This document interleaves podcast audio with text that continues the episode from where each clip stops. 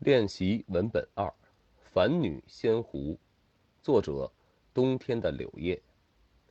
刘婶，女性，年龄三十到四十岁左右，职业家庭主妇，女孩之母。女孩，女性，年龄十岁左右，职业暂无职业的小朋友。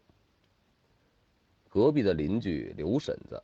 用手指戳着自家闺女的脑门，骂道：“你这死丫头，真是懒得骨头生了锈，也就是我肚子里爬出来的。你看看隔壁柳家的那小丫头，才六岁的年纪，整天手上的活计不停，就这样还吃不饱，三天两头的挨顿打，可怜呀！看她都皮包骨头了。要是换了你，还不晓得怎么活呢。”被骂的女孩十多岁的样子。闻言，也不恼，笑嘻嘻的抱着刘婶子的胳膊，撒娇道：“娘，那怎么一样？您可是我亲娘啊，打在儿身，疼在娘心呢。不过，丫头她还真是可怜，柳家婶婶也是过分，好歹是丫头的舅母呢，就这么狠心。”